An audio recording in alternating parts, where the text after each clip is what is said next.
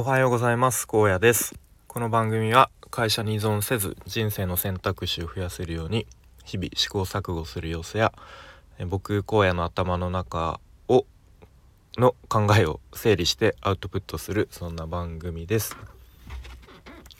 え今日のテーマは Kindle の表紙にフィードバックをもらった話というテーマで話していきたいと思います。本題の前に一つお知らせです、えー、今度6月の23日金曜日の夜10時から、えー、キャンバの勉強会的なものをやろうと予定しています。でまあ内容はえっ、ー、と Zoom にてですね僕が画面を共有しながら、ま、ちょっとキャンバーを使って、まあ、デザインについてですねちょっと初心者の方まあ僕が初心者の頃こういう風にやっててやってたけどちょっとこれやっちゃうとダサくなっちゃうのでそれをちょっとだけ工夫するといい感じになるよみたいなそういうちょっとポイントをなんか皆さんにお伝えできればいいなというふうになんとなくそんな内容を考えています。はい、なので、えー、ご興味ある方、えー、キャンバ使ってる方またちょっとキャンバーこれから使ってみたいなという方は、えー、予定空けておいていただけるとすごく嬉しいです。またもうちょっと細かい詳細決まり次第お伝えします。よろしくお願いします。はい、えー、ということで本題ですね。えー、Kindle の表紙のデザインにフィードバックをもらったという話なんですけれども、えー、先日もこの配信でも話したんですけれども、えー、リオンさんのですね Kindle 本の表紙のデザインをさせてもらいました。はい、でまあ我ながらというか、えー、自画自賛というか、まあ、なかなかいい感じになったなと、うん、後から見返してもそんな感じの表紙になったんですけれども。で、まあ、Twitter とかでも反応が、まあ、何名かの方からあってなんか荒野さんかなりなんかスキルアップしたんじゃないですかみたいな。なんか前よりなんか良くなった的な、うん、そういうお褒めの言葉をもらったりもしました。はい、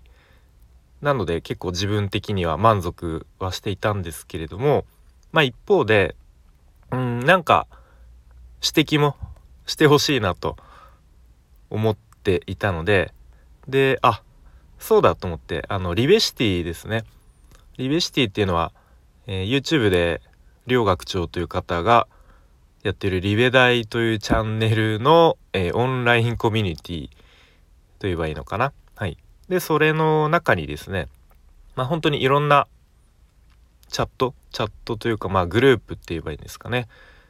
えー、があるんですけれどもそのリベシティの中にその Kindle 出版をする人たちの、えー、チャットがあるんですね。まあ、これから Kindle 出版したい人っていう感じですかね。うん、で、まあ、僕もそこに参加しているんですがそこの中にと、まあ、ちょっと先日 Kindle 本の表紙のデザインをさせてもらったのでまあ、もしよかったらあのフィードバックもらえるととても嬉しいですみたいな感じの投稿をしてみたんですね。うん、でまあ最初はなんか「いいね」のスタンプだけ「いいね」の反応がいくつかあっただけだったんですけれどもまあ次の日ぐらいですかねある方からあのかなりしっかりしたフィードバックをいただくことができました。はい、でまあざっくり内容としてはうんとタイトルがちょっと分かりづらいとか、えー、あとは文字に関して中央揃え真ん中の真ん中揃えですね中央揃えと左揃えが両方ともあってちょっと違和感があるとか。まあとは下の方の鍵括弧、うん、のところの文字がちょっと小さすぎてうん読みづらい読めないとか。あと背景のイラストとタイトルの文字がこうかなり重なりすぎているのでちょっとずらすとか、まあ、ここ工夫が必要なんじゃないですかという、まあそんな感じの、えー、フィードバックをいただけました。はい。であなるほどと、まあ、自分の中では結構意識したつもりだったことでも、まあ、他の人にとっては違和感があったりとか、まあ、あとは自分では全然気づかないポイントとかあそういう視点もあるのかみたいな、うん、こともあったりしましたね。はい、でまあ僕自身も以前あの他の方のデザインに対してフィードバックをしたことっていうのがあるんですけれども結構ですね、まあ、ちゃんとやっぱりそれなりにあの見なきゃ見て、まあ、自分なりの、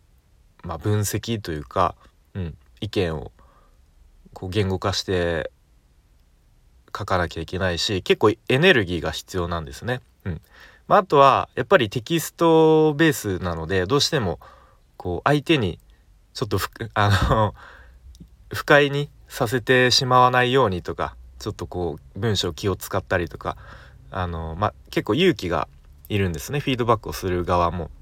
うんまあ、なので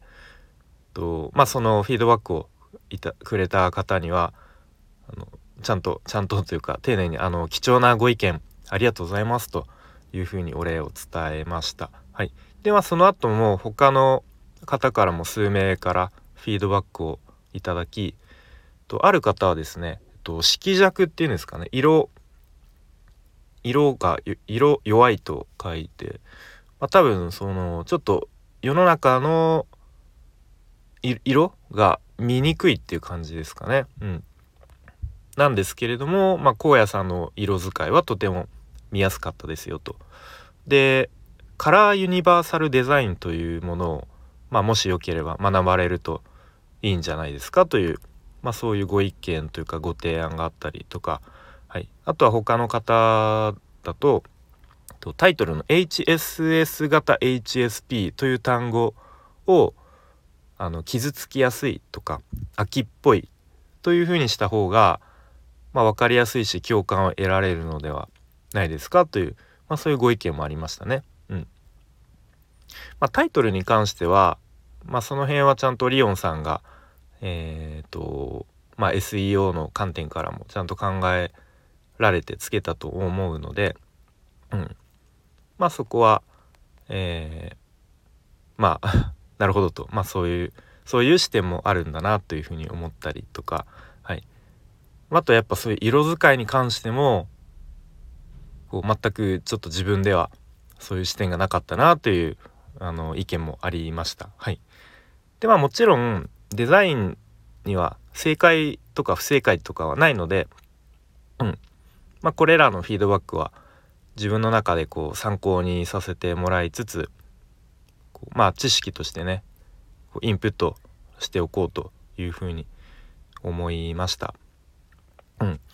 で以前僕が受講していたあのウェブクリエイター育成スクールのスラッシュの講師の方もおっしゃってたんですけど、まあ、とにかくその人にフィードバックをもらうっていうことをどんどん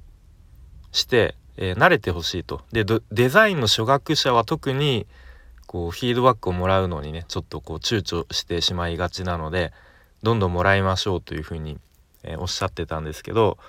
で確かにその人にフィードバックをもらうっていうのを、うん、まあなんかもしかしたらちょっとなんかボロクソ言われてしまうかもしれないみたいな感じでちょっと勇気がいるんですよね。うん、まあでもやっぱフィードバックもらわないでずっと自分自己流でやっていると